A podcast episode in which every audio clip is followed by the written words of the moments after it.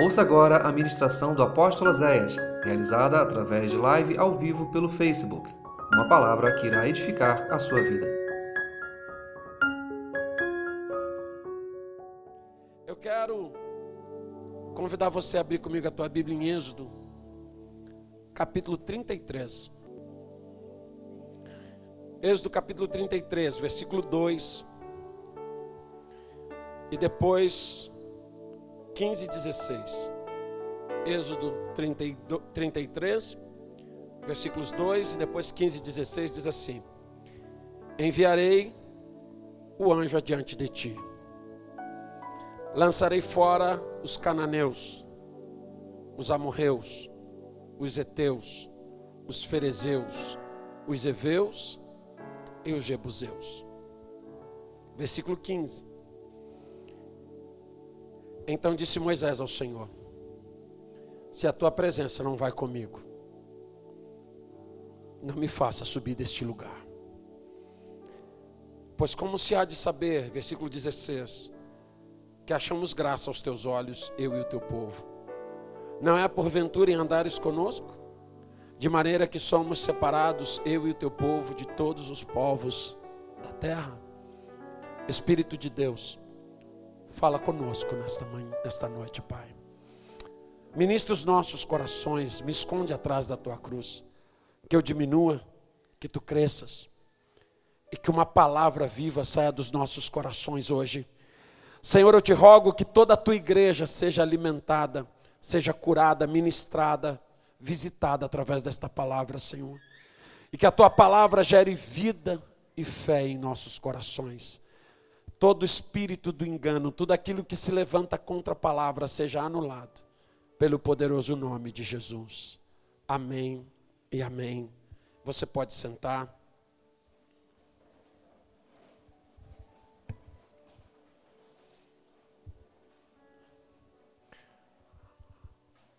Hoje de manhã,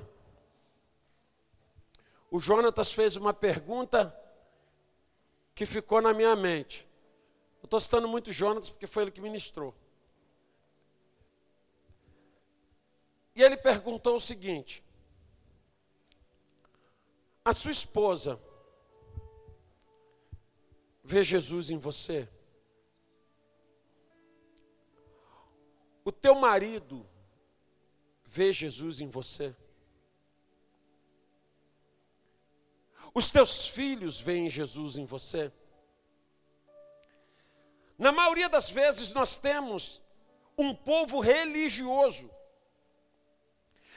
Passou para crente, vai na igreja, diz que é crente, participa de eventos, mas não se vê Deus em você. Quando te provocam, a tua reação é de ímpio. Quando aguçam tua raiva, tua reação é de um fraco ímpio. Quando Satanás te tenta, você é um fraco ímpio. Temos uma igreja ávida por milagres. Temos uma igreja necessitada de bênçãos. Uma igreja que corre atrás de algo de Deus, um milagre, uma bênção, um dinheiro, um carro, uma casa, um namorado, uma namorada, um casamento. Eu preciso que Deus faça algo por mim. Eu acho que de todas as propostas da Bíblia, a melhor proposta que Deus fez foi essa para Moisés. Porque eu estou para dizer que nenhum de nós que estamos aqui hoje recusaríamos esta proposta. Moisés tinha que chegar numa terra levando 4 a 6 milhões de pessoas na costa dele. Ele tinha que chegar naquele lugar e tinha um monte de problemas, de inimigos, de dificuldades, um deserto. E Deus faz uma proposta tentadora para Moisés. Deus está falando de um, dois, três, quatro, cinco, seis povos. Deus fala, Moisés, olha só. Eu vou fazer o seguinte contigo, Moisés. Eu vou mandar um anjo contigo. Eu vou mandar um anjo na tua frente. Esse anjo vai eliminar todos os teus inimigos. Esse anjo vai abrir o caminho. Esse anjo vai resolver todos os teus problemas. Ah, irmãos. Ah, se Deus fizesse uma proposta dessa para nós hoje. Você imagina? Um. Deus chegando para você e dizendo: Filho, vou te dar um anjo que vai resolver todos os teus problemas. É praticamente um Aladim. E não é com três pedidos, é pedido ilimitado. Não é o sonho da igreja?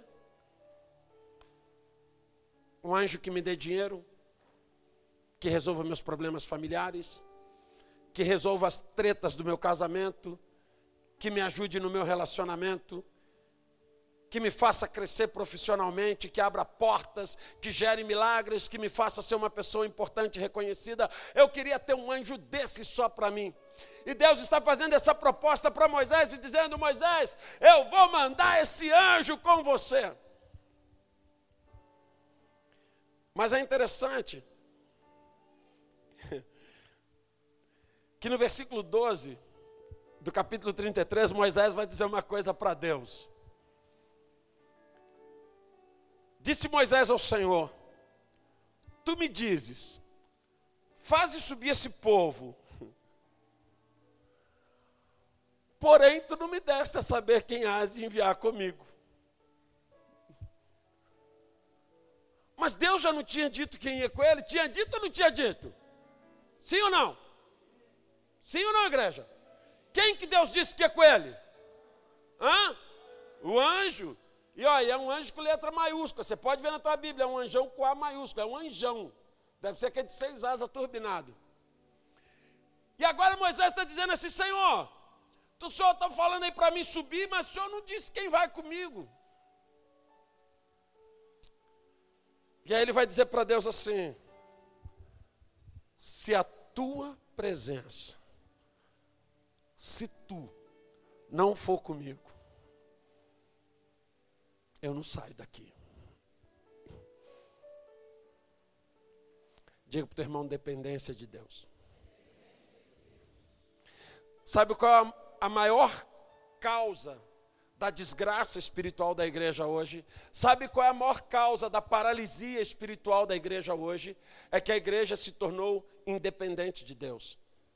Nós não queremos a presença de Deus, nós queremos os milagres de Deus. Eu não preciso que Deus esteja comigo, eu quero que Ele me abençoe. Eu não faço questão da presença de Deus, eu faço questão de milagres. Até porque se a presença de Deus estiver comigo, Ele vai me ferrar. Se a presença de Deus estiver comigo, eu não vou poder ficar em fornicação com a minha namorada. Porque sexo é para depois do casamento. Se a presença de Deus estiver comigo, eu não vou poder ir naqueles lugares que eu vou, onde é a roda dos escarnecedores. Se a presença de Deus estiver comigo, eu não vou poder continuar pregando mentira igual eu prego. Se a presença de Deus estiver comigo, eu não vou conseguir viver essa vida dupla que muitos dizem que são de Deus e vivem um dia na igreja, outro na balada.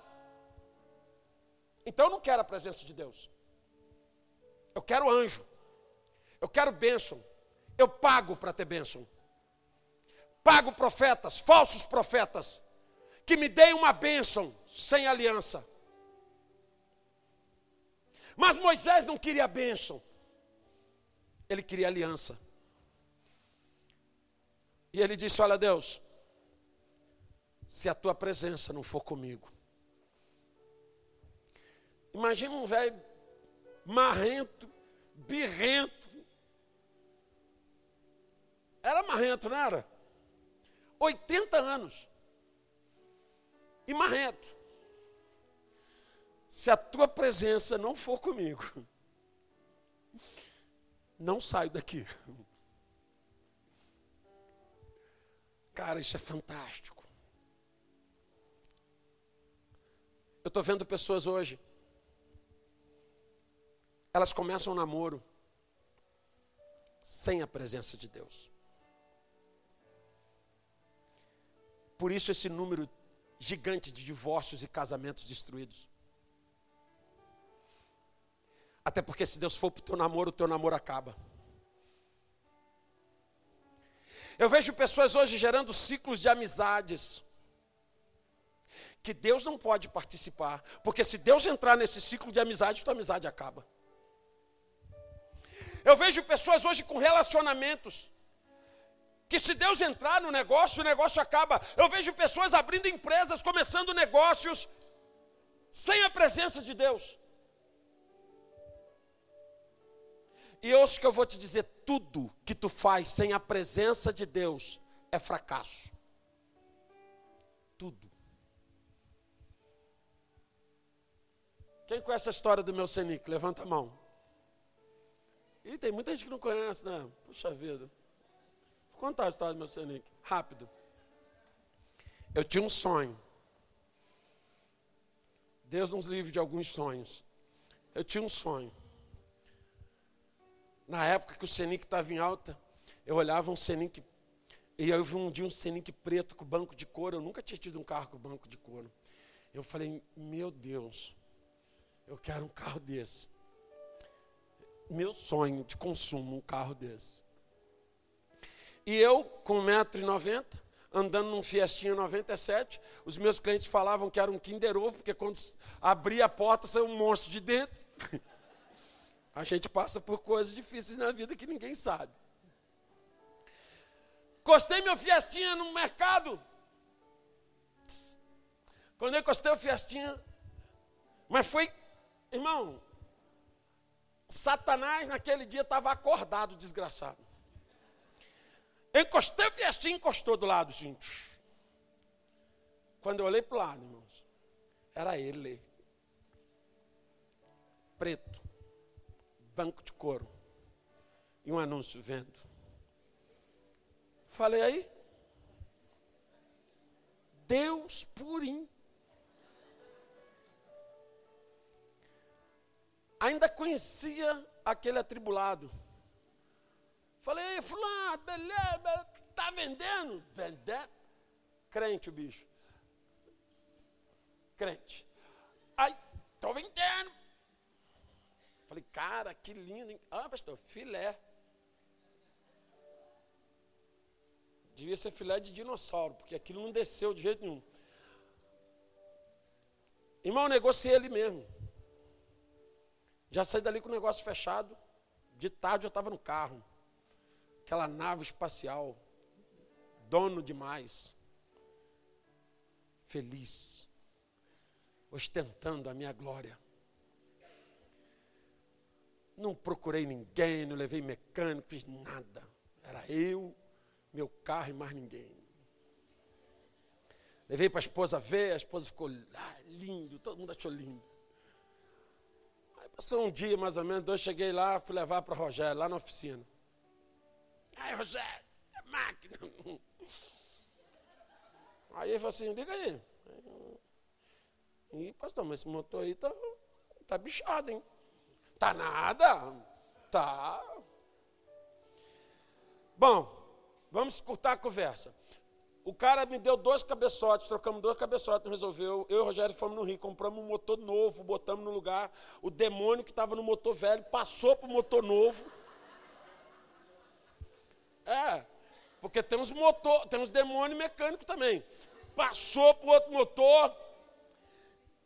E eu lembro que um dia, irmãos, eu falei para a Márcia assim: eu já resolvi o que eu vou fazer. Eu nunca murmurei, nunca. Porque aquilo era o meu castigo. Eu fiz sem Deus. Eu não orei. Eu comprei, eu comprei, eu, eu. Deus falava para mim: esse problema é teu. falei para Márcia: hoje eu vou realizar um sonho. Ela falou assim: qual? Eu vou comprar 5 litros de gasolina e vou tacar fogo nesse carro. Ela falou: não, Zé. Eu falei: vou, eu quero. Eu quero sentar e ver ele pegar fogo para ver se os demônios estão dele pega fogo também. Mas já de lá. Moral da história, irmãos, eu, eu vendi aquilo a preço de banana, pagava 500 prestações por ano, e o cara ainda me deu um tombo. Meu nome ainda foi sujo por causa daquele cara, só desgraça. E por que, que eu estou te falando isso? Jesus vai dizer no livro de João: sem mim, nada podeis fazer.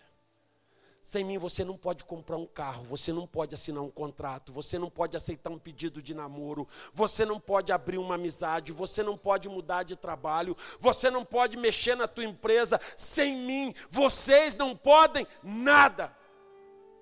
O que Jesus estava dizendo, vocês precisam aprender a ser dependentes de Deus. E não é essa oração Zé Ruela que a gente faz assim. Ah, eu estou gostando de Maria. Irmãos, presta atenção. 19 anos de igreja, o que já veio de gente aqui falar para mim, pastor, nós estamos orando.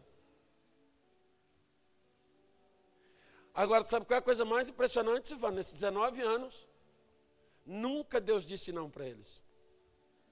Nunca. Eu não sei que Deus bom é esse. Estamos orando, pastor. Ah, é? Passa uns tempos, já está e aí? Ah, Deus disse sim. Mas Deus disse sim para todo namorado, todo, todo, todo. Ainda não chegou um que Deus te falou assim, ó, oh, pastor, Deus disse que aquilo ali é laço. Não. Sempre aceita.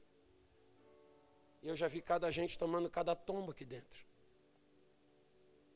Sabe por que na maioria das vezes nós oramos? Fala para o teu irmão, se às vezes você ora, mas você não quer saber a resposta. Porque você já decidiu. Sim ou não? Eu só oro para tirar um peso da minha consciência, para dizer assim: não, eu orei. Tu orou, mas tu não está nem aí porque Deus vai te responder. Tu já decidiu. E quando tu decidiu, Deus já tirou o time dele de campo e tu está lascado. Moisés, entendendo isso, ele disse: Senhor,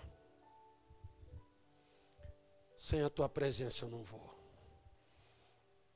Ah, mas vai ter anjo. Não quero.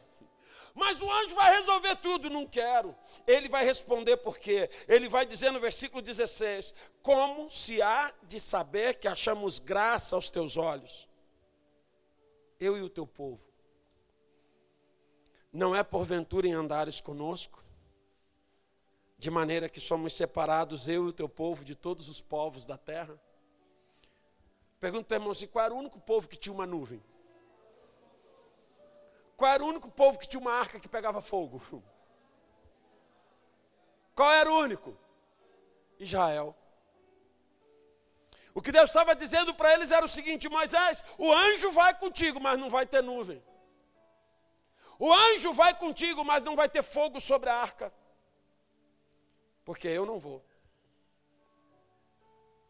E tem muita gente aceitando viver uma vida sem a presença de Deus, sem a glória de Deus. E sabe por isso, nós vemos pessoas tristes, amarguradas, desesperadas, enlouquecidas, porque estão sem a presença. Pastor, mas eu vou na igreja, eu vou no culto. E ninguém foi culto, aqui ninguém nunca foi mais culto do que Judas. Judas foi, em, três anos, ele foi a mais culto do que eu e você vamos ir a vida inteira. Judas viu milagres que eu e você não vamos ver até a eternidade. Isso não impediu Judas de se enforcar. Não é você vir à igreja, é você ser a igreja. Não é você vir a culto, é você prestar culto. É a presença de Deus estar com você, de forma que a tua mulher olhe para você de vez em quando. E ela te observe com aquele olharzinho apaixonado dela. E diga: Meu marido é um homem de Deus. Quando a tua mulher emitir essa opinião, meu irmão, estufa o peito e anda assim, ó, porque tu está curtindo um anda. Sabe, o marido olhar para a esposa e dizer assim: Meu Deus, a minha mulher é uma serva tua. Quando o marido olha para a mulher e vê nela uma mulher de Deus, ele está resumindo o seguinte: estou feito na vida. Quando os teus filhos olham para você e dizem: Meu pai, minha mãe, eles são de Deus. Porque a tua religião não define quem você é. Mas a presença de Deus define.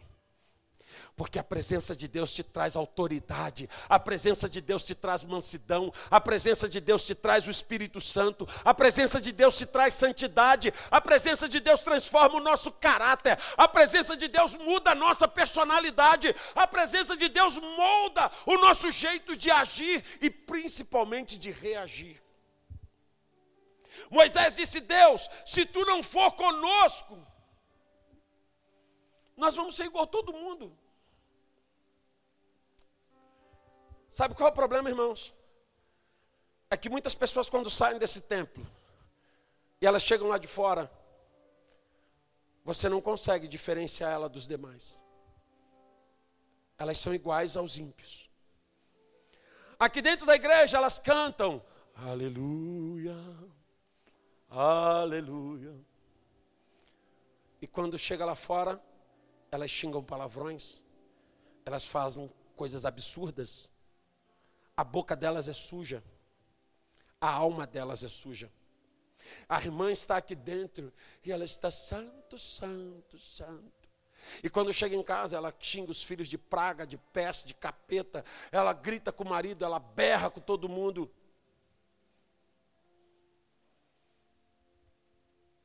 Essa é uma igreja que se move sem a presença.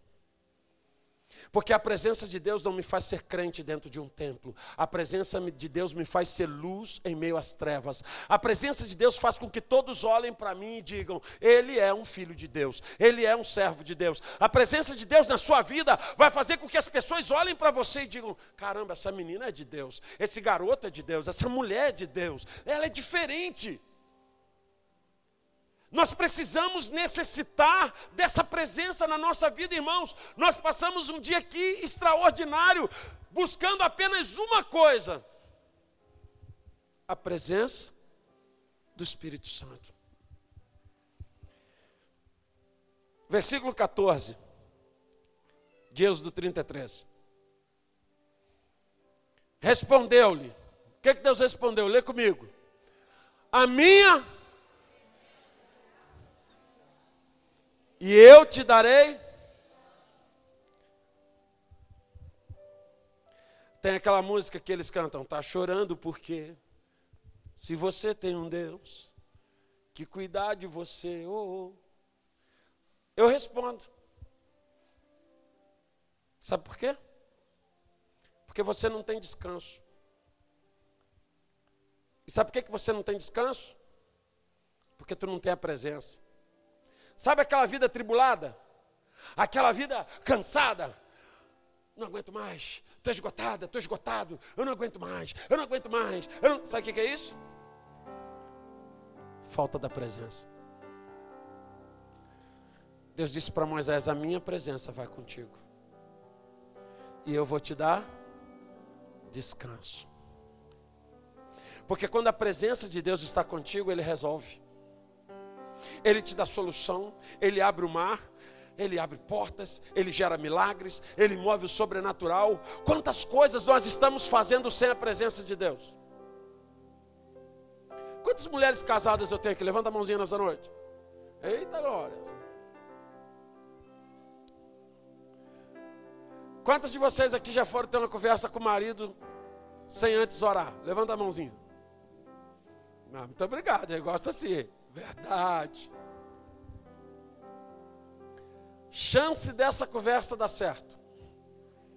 Hã? Olha só, vem cá. Igual criancinha. Vamos ter uma DR aqui, vamos discutir relação. Isso é isso, é aquilo, o espírito do leque-leque entra nela, e, ela, e o cara já está ali, sangue do cordeiro. Onde que eu amarrei meu bote? Me liberta disso, Senhor. Amarra esse troço, Senhor. Senhor cala o leão, fecha a boca da serpente. E o cara está lá, uma briga espiritual. E ela braba, ela nervosa, e ela fala: Tu não me escuta. Sabe por quê? Porque sem ele você não pode fazer Senhor, estou precisando ter uma conversa com o meu xurek hoje. Espírito de Deus, Me dá sabedoria, graça. Me usa, Espírito. Fala na minha boca. E pronto. Vai. Vai. Tu vai ver como é que vai terminar essa conversa. Vai ter anjo tocando sineta na tua casa. Quantos maridos eu tenho aqui nessa noite? Levanta a mão. Quantas vezes você já se aborreceu com a tua esposa? Levanta a mão.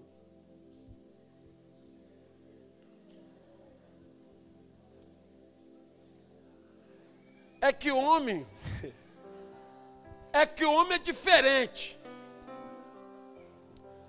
Presta atenção. Mulher quando se irrita faz o quê? Fala. Homem quando irrita, faz o quê?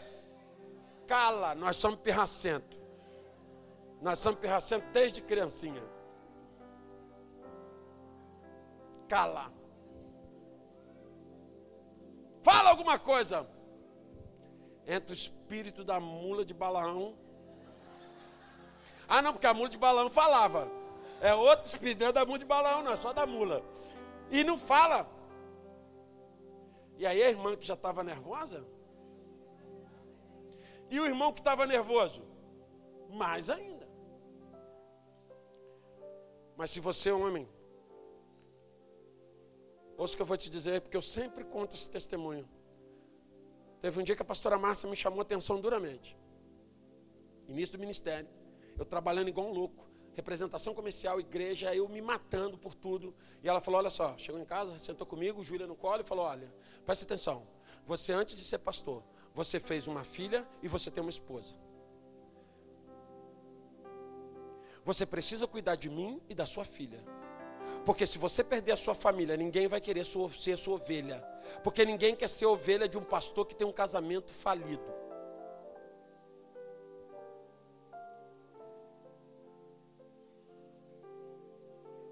Calei, repreendi mentalmente. O inimigo se levantou contra mim, na minha mente. Essa mulher está tomada, quer parar o reino. Se levantou Golias. Calei, esperei ela deitar e fui orar. Falei, hoje o Senhor vai me dar uma palavra para arrebentar com ela amanhã. Espírito de vingança estava no coração do pastor. Mas eu queria sair por cima, então tinha que ser Deus que tinha que fazer o negócio. E o Espírito Santo falou assim: ela está certíssima.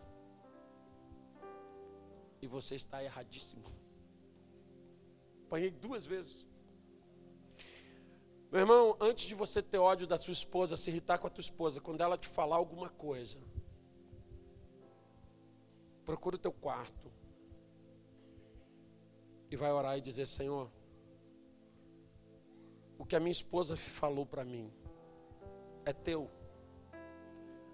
Se for de Deus, ele vai confirmar. E se não for, ele vai falar: fala assim e assim com ela. E você vai voltar e vai curar a tua esposa. Mas se foi ele que usou a tua esposa, você vai ser curado através da vida dela. O problema é que nós achamos que tem coisas que não precisa de Deus. Meu relacionamento com a minha mulher não tem que. Ah, vou pedir a Deus para conversar com a minha mulher. Vou pedir a Deus para conversar com meu marido. Vou pedir a Deus para conversar com meus filhos. Quem aqui já teve que sentar com os filhos e dar uns, umas broncas? Levanta a mão aí, vocês pais que já deram bronca. Agora a pergunta-chave: oraram antes? Não. Resultado? Filhos chateados, pais bravos, chateados às vezes também. Vou ministrar algo aqui que eu já ensinei, mas eu quero lembrar hoje. Vou fazer isso aqui. Diga comigo, eu preciso ouvir quem está errado. Você precisa o quê? Não é escutar. Não é escutar. É. Nós gostamos de ouvir quem está errado o filho está errado. Você falou para ele não mexer no cajado. Ele foi lá e mexeu no cajado. O cajado caiu. Quando chegar em casa, nós vamos acertar as contas. Você vai deixar ele falar? Não. Já está resolvido. crime tal, artigo tal, inciso tal, julgado e condenado pelo Supremo Tribunal dos Pais. Qual o problema disso? Possa ser que ele nunca mais mexa no cajado. E você vai se sentir vitorioso. Nunca mais meu filho mexeu no cajado. Deu uma surra, pastor, que dia de Deus. Mas você o ouviu? Não. Você conversou com ele? Não. Então você não sabe o porquê que ele mexeu. Pode ter sido um amiguinho da igreja que o induziu. E se você tivesse conversado com ele, você até poderia ter corrigido, mas você ia cortar a relação dele com esse amiguinho. Sendo assim, aquele amiguinho continua tendo acesso à mente dele, à vida dele. Quando você nunca dá a chance de quem está errado falar, você nunca consegue consertar o problema que está na vida do que errou. E é por isso que Deus nos ouve, é por isso que Deus nos escuta. E Ele diz: sem a minha presença, sem mim, vocês não podem fazer nada. E Moisés está nos ensinando, igreja, nós precisamos do Espírito Santo para sermos mais humildes, para ouvir, para falar, para conversar, para cuidar. O Espírito Santo nos traz vida. Eu tenho encontrado pessoas desistentes. Eu tenho encontrado pessoas amarguradas. Eu tenho encontrado pessoas destruídas emocionalmente. Eu tenho encontrado pessoas falando em suicídio. Mas sabe o que, que falta essas pessoas? Não uma religião, não passar para crente, não estar numa igreja, mas elas precisam da presença do Espírito Santo de Deus nas suas vidas uma presença tão poderosa que muda meu jeito de falar, muda meu jeito de agir, muda meu jeito de reagir. Uma presença que me torna tão dependente a ponto de eu dizer: eu não vou a lugar nenhum, se tu não fores comigo. Quem aqui já fez alguma coisa tipo o meu Senic que se deu muito mal? Quem que já fez um negócio que se deu muito mal? Você já fez um negócio que se deu muito mal? Você orou? Claro que não. Você só fez. Sabe por quê? Você é fera. Mas quando eu chamo esse Deus para a minha vida, Ele começa a cuidar de tudo que eu tenho, de tudo que eu sou. Sabe por que, que Deus quer que você dependa dEle? Porque Ele quer cuidar de você. Ele quer cuidar do teu casamento, da tua família, dos teus filhos, dos teus sonhos, dos teus projetos, do teu futuro namoro, do teu futuro casamento. Deus quer cuidar do que você pensa, do que você sonha, do que você projeta. Ele quer cuidar de você, mas Ele quer que você queira isso. A religião não vai te trazer a presença de Deus.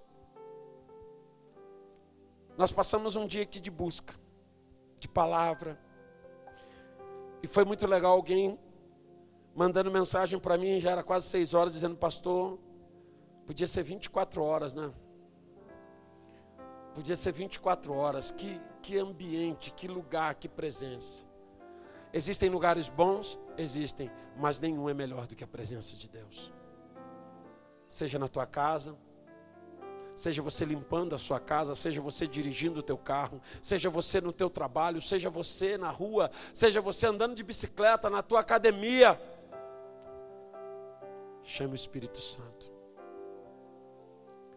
Porque ontem, anteontem, na sexta-feira à noite, que começou o acampadento dos teens, que foi tremendo também, uma adolescente chegou ali e falou assim: Eu preciso conversar com o senhor. Cheia das autoridades. Eu falei: Beleza, o que você quer falar comigo? É um assunto sério. Eu falei: Eita glória, senhor. Eu falei: O que foi? Ela disse: Pastor, eu estou passando por isso, por isso, por aquilo, um monte de problema. Eu fiquei até assustado, uma menina tão nova, com tantos problemas, tantas crises. E ela disse: Eu não sinto o amor de Deus. Eu acho que eu peco muito. Eu não consigo sentir que Deus me ama. Eu falei: Ouça o que eu vou te dizer. Você está chegando agora para a igreja. Você precisa desenvolver um relacionamento com Deus.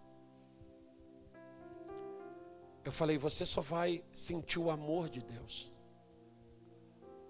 quando você sentir o Espírito Santo de Deus. Você vai saber do amor de Deus quando você deixar o Espírito Santo tocar em você.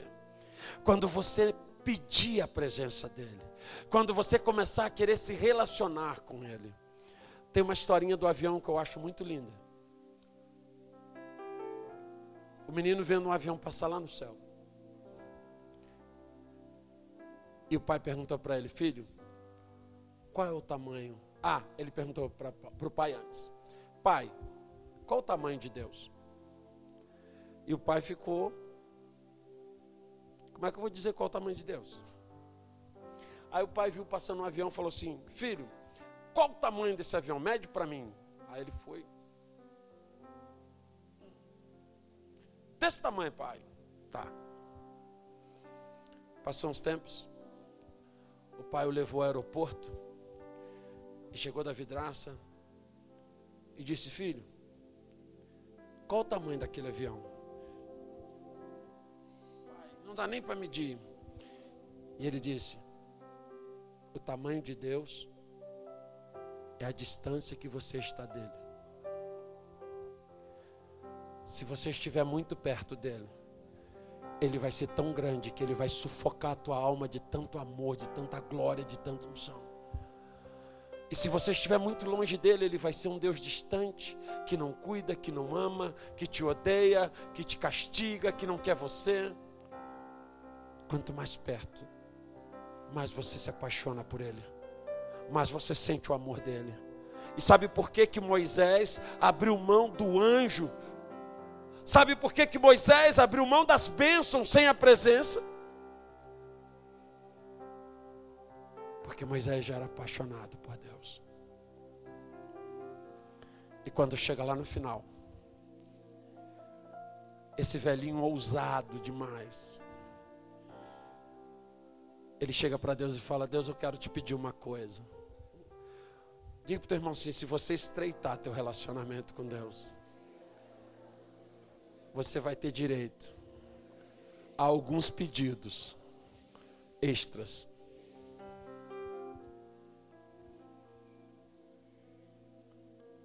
Aquele velho marrento chegou para Deus e falou assim: Deus, eu quero te pedir uma coisa. Deus falou: Fala, Moisés, o que, que você quer? Preste atenção: Moisés poderia falar assim: Senhor, eu quero viver 160 anos com saúde. Você acha que Deus daria a ele sim ou não? Sim. Ele podia falar: Senhor, eu quero que meus filhos vivam até os 120 anos sem ficar doentes. Viveriam sim ou não? Sim. Senhor, eu quero ficar bilionário e os meus filhos e meus netos e tataranetos também ricos. Deus daria isso para ele? Sim. Deus falou: o que, que você quer? Último pedido, pode falar. Eu quero te ver. O que, Moisés? Eu quero te ver. Moisés, mas quem me vê morre. Não tem problema. Eu quero te ver. Eu já vi tua glória lá no monte. Eu já vi mar se abrir, eu já vi água sair da rocha, eu já vi água amarga virar doce, eu já vi pão cair do céu. Mas eu quero te ver. E Deus disse para ele: Sobe lá no monte. Tem uma rocha. Nessa rocha tem uma fenda. Tu não pode ver a minha face. Mas eu vou passar. Eu vou deixar tu me ver pelas costas. E aquele velhinho sobe. Mais de mil metros de altitude. Lá no eu imagino aquele velhinho lá na fenda da rocha. Para que esse sacrifício todo? Eu vou ver Deus. Eu quero te ver, Deus. Talvez você esteja querendo uma cura, um milagre, uma bênção, uma bênção na tua família, nas finanças. Eu vou te dar um conselho nessa noite. Hoje, troca esse pedido trocar o pedido. Chega para ele e fala: Eu quero a tua presença. Diga para o teu irmão: Deus não usa mochila. Você sabia disso? Isso é uma tese minha que eu vou, vou defender em Harvard também. Tudo lá. Nunca vou lá, mas vou defender. Tem gente que acha que Deus usa mochila. E que ele vai entrar na tua vida e você vai precisar de uma bênção. E ele vai falar: Ih, essa eu não trouxe na mochila. Eu esqueci. Essa daí não está aqui, não. Deixei lá no céu. Tem gente que acha que o Espírito Santo vai entrar na sua vida e você vai falar: Ah, Senhor, eu preciso de uma cura. E a cura. Deixa eu ver. Ah, cura eu esqueci. Não está na mochila. Deus não usa mochila. Quando o Espírito Santo vem e entra em você, todo o céu entra em você a cura, o mover, a glória, a unção, o milagre, o sobrenatural. É por isso que talvez ao invés de você hoje estar pedindo, me dá isso, me dá isso, me dá aquilo, você deveria estar orando o Senhor. Me dá a tua presença. E todo o resto vai começar a ser transformado. Que bom que você ouviu essa ministração. Divulgue, compartilhe, divida esta palavra com alguém. Que esta palavra seja canal de bênçãos em sua vida. Te esperamos no próximo culto na Casa de Louvor. Acesse nosso site casadelouvor.org.